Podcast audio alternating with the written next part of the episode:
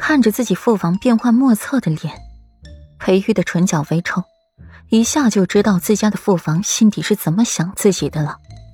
臭小子，你说你还背着老子干了什么见不得人的好事了？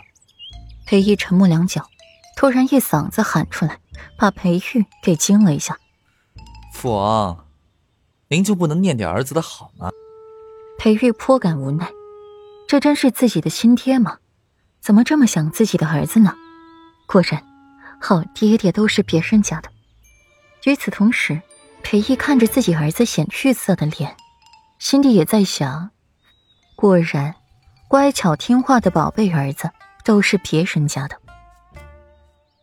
和自家父王房中调侃已久，刚准备出房门，又被裴毅喊住，留下把午膳吃了再走。听着自己父王强调的“午膳”二字，裴玉亦是表现的。淡定从容，不温不火的模样，又是一阵儿的气得裴玉心口疼。好不容易回了自家院子，想哄一哄被自己气跑的美人，却被告知小美人儿负气回娘家了，脑子顿时沉下，动不动就回娘家，这谁教的？你说，世子妃回娘家了？温言深深低头，努力的降低自己的存在感。回世子爷，世子妃在您走后便收拾东西回去太师府了，说是，说是要回太师府住两日，还说这两日让世子爷好生照顾自己。世子妃回太师府了，温婉、温情、桔梗都带走了，就留他一个人面对脸色沉冷的世子爷，好可怕。裴玉垂眸，面色渐渐松缓，淡声道：“本世子知道了。”退下吧。神色松缓，袖底下的拳头却是紧了紧。回娘家，好，他就妇唱夫随。他要回丈母娘家。听风，替本世子收拾衣物。本世子也要回丈母娘家住几天。屋外的听风听见了，默默的摸了摸鼻子。世子爷想找世子妃就直说嘛，还说回丈母娘家，还这么理直气壮的。是。世子妃，属下知道了。清风速速应答进来，去收拾裴玉的衣物，一边收拾一边腹诽自家世子。世子妃沉沦了，百炼金刚化作绕指柔啊！一旁被化作绕指柔世子惦记的小妃子，此刻正闲闲的立在清河院门口，静静的听着院中人弹奏曲子。顾阮微微一笑，合眸专心聆听。不可否认。顾河的琴艺着实高超，若是再长几年，说不定自己也及不上人家了。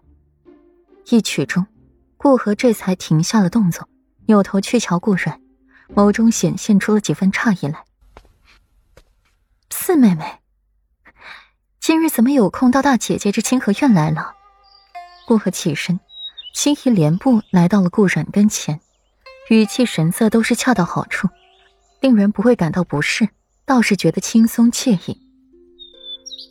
听闻大姐姐的琴艺精神，今日特意来请教几分。赏梅节上，四妹妹也想要一鸣惊人呢。顾阮甜甜一笑，不请自来的进入院子。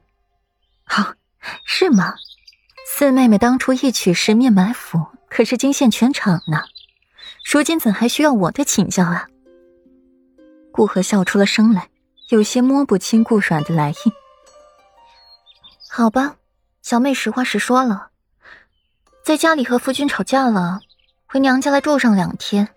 如今锦园正在布置，现在也无事可做，特意来寻大姐姐消遣一番，打磨时间，还希望大姐姐不嫌弃。顾阮嘟了一下红唇，颇感颓废。裴玉那家伙简直气死人了，不行，他得要冷落他。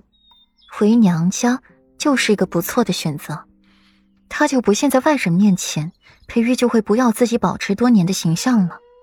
和他斗，再回去多吃几年的白米饭吧。他玩的套路可比你多多了。